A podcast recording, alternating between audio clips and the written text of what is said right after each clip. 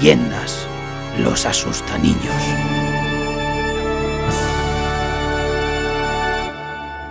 Buenas, criaturas de la noche.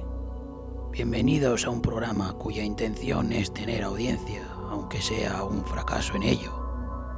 Seguimos trayéndoos a monstruos que quitan el sueño a los chavales. La semana pasada le tocó al Coco, un ser con carácter que llama a que uno le dé vueltas a la cabeza. ¿Qué es el miedo? ¿Qué es el terror? Al final parece que transmite su mal por ósmosis. En fin, esta semana nos toca una señora del norte muy interesante, un ser feérico, chupa sangre, con encanto, con carácter, una dama de la oscuridad. Pero no se la describo más. Dejo que Charo haga su magia de siempre. Hoy trasladamos los focos que enfocaban al coco para deslumbrar a otro terrible, aunque menos conocido monstruo, la guaja. Esta criatura proviene de la tradición oral de Cantabria y toma la forma de una pequeña anciana envuelta en una capa negra que oculta, no se lo tome a mal, guaja, un horrendo rostro. Conocida también como lamia, la guaja chupa la sangre de sus víctimas para alimentarse con su único y enorme diente. Se dice que por el día se oculta en el subsuelo y que los jóvenes y niños cántabros con aspecto cansado no es que padezcan anemia u otra enfermedad, sino que han sido mordidos por esta terrible criatura.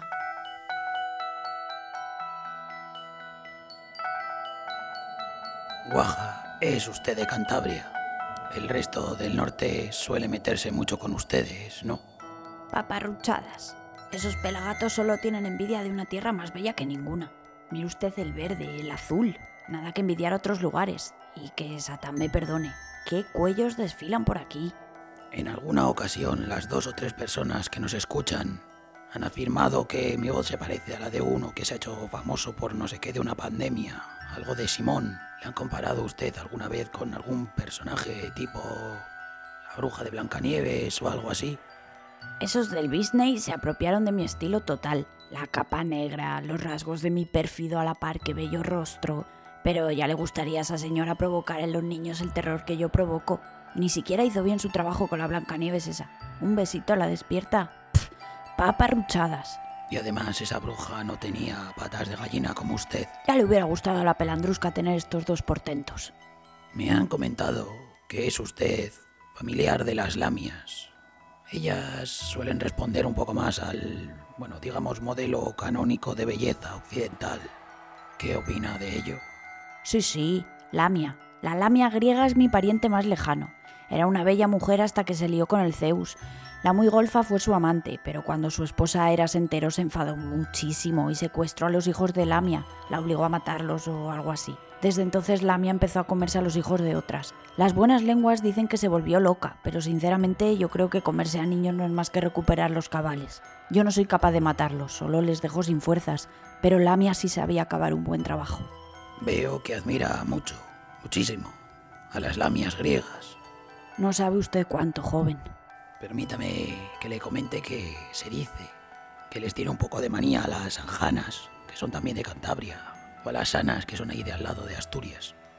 Se ha comentado que dijo usted que solo saben menearse ante caballeros y robar niños aunque vayan de majas. Que al final eso le gustará de ellas, ¿no? Esas frescas se las dan de mosquitas muertas y luego te la dan ahí, ahí por Satán. No aguanto la falsedad de los monstruos. Pero ¿a dónde en eso? ¿En a qué se dedican? En tema de robar niños y atraer a caballeros. Díganoslo, cuéntenoslo en esta fría noche. Las lamias vascas solo comparte conmigo las patas de ave, aunque a veces son de pez como las sirenas. Por lo demás no tienen nada que ver conmigo. Se la pasan peinándose el pelo todo el día enfrente de los estanques con, con cepillos de oro. Un día se me ocurrió quitarle el peine a una...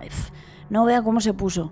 Fue el único momento, se lo tengo que reconocer, en el que sentí un poco de respeto por ellas. Las sanas son como hadas o, algo así, y a veces cambian los bebés de la gente por los suyos, para que, para que los críen los humanos. Fíjese usted si son raras. Las damas del lago son las que más manía les tiene usted, ¿no? Se dice que comentó de ellas que eran furcias natatorias, como lo de los Monty Python que sale en la película esta de la mesa rara. ¿Se lo copiaron? Sí, sí, sí, eran, eran, eran amigos míos. Yo creo de hecho que se inspiraron un poco en mí para las señoras ancianas esas que hacían, como la madre de Brian.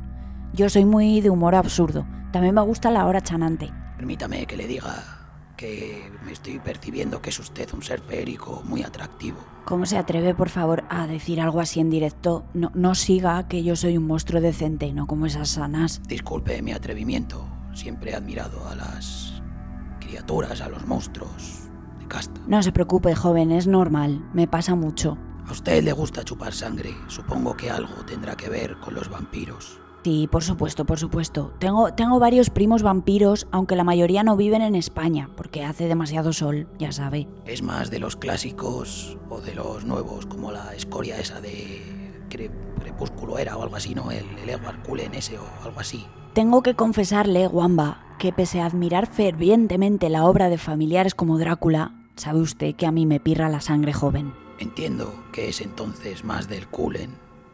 En realidad, entre usted y yo, Wamba, dejaría la suculenta yugular de Cullen seca. Pero como vampiro no vale nada. Liarse con una humana y darle besos sin catarla, brillar a la luz del sol. Pero bueno, pero ¿qué clase de vampiro hace eso? Ese diente suyo es extraordinario. Qué negrura. Como, como el alma es. Como el ser humano, oscuro. Siglos sin lavarlo y sangre a mansalva. Aunque esa barba suya no tiene nada que envidiar. No me diga esas cosas, guaja, me sonrojo. Bueno, vamos a ver qué tal funciona ese diente. Vaya con Charo, que hay un niño al que catar la sangre. La verdad es que a esta hora a una ya le entra hambre. Buenas noches, Guaja. Como le acaba de indicar Wamba, hoy la hemos traído nada más y nada menos que Adolfo, un niño que ya está durmiendo en la habitación contigua a este magnífico estudio de radio. Nos encantaría verla en plena acción. Desde aquí, desde la puerta. ¿Qué puede decirnos de la sangre de este niño? Bueno, la verdad es que se me hace la boca agua. La sangre de este niño tiene una pinta estupenda. Como dulce, con, con, con cierto toque a frambuesa. ¿Cómo va a proceder? Será rápido. Primero voy a fingir que soy un mosquito para que el niño no sospeche nada. Después le clavo el diente unos segunditos y me voy.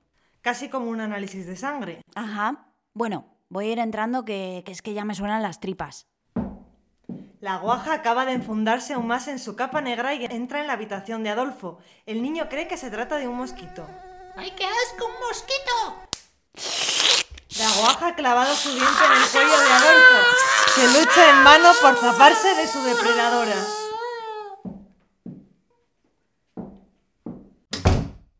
¿Le ha gustado su comida, guaja? Excelente. Muchas, muchas gracias. Muchísimas gracias, de verdad. Era lo mínimo que podíamos hacer después de que haya sacado un hueco para venir a vernos. Ha sido un placer tenerla aquí. Muchísima suerte con su programa. Tome, le dejo, le dejo esta nota para Wamba. Dígale que cuando quiera nos tomamos unos batidos de Adolfito. Em, bueno, eh, Wamba, es tu turno de nuevo. Un programa a la altura de nuestra invitada, la magnífica Guaja. Muchas gracias, Charo, como siempre también un gran trabajo. Toca ir poniendo fin a este episodio que ha mezclado Cantabria, vampiros, cosas muy raras, como brujas también. Pero bueno, esperamos seguir entreteniéndoles en esta desesperada almadraba que es la vida, siendo nosotros los pobres atunes, y nosotros en concreto los de este podcast, atunes payasos. Tras la guaja, un ser mucho mejor que sus primas, las sanas y las anjanas estas, las hippies, que son unas hippies, toca mirar al futuro, aunque nosotros no lo tengamos. El sábado que viene es el turno de unos seres que habitan el sur de Castilla, La Mancha, Andalucía, y que parecen buenos pero no lo son, como todas las personas, monstruos y demás seres que se supone que tienen inteligencia. Se trata de los martinicos. Solo queda mendigar vuestros likes, vuestros subscribes, vuestros dieces, que visitéis la página españafascinante.com para saber más sobre bueno, todo este asunto de los monstruos, de asustaniños y demás. Dadnos algo de audiencia, que la competencia ya tiene suficiente. Hasta la semana que viene. Leyendas, los asustaniños.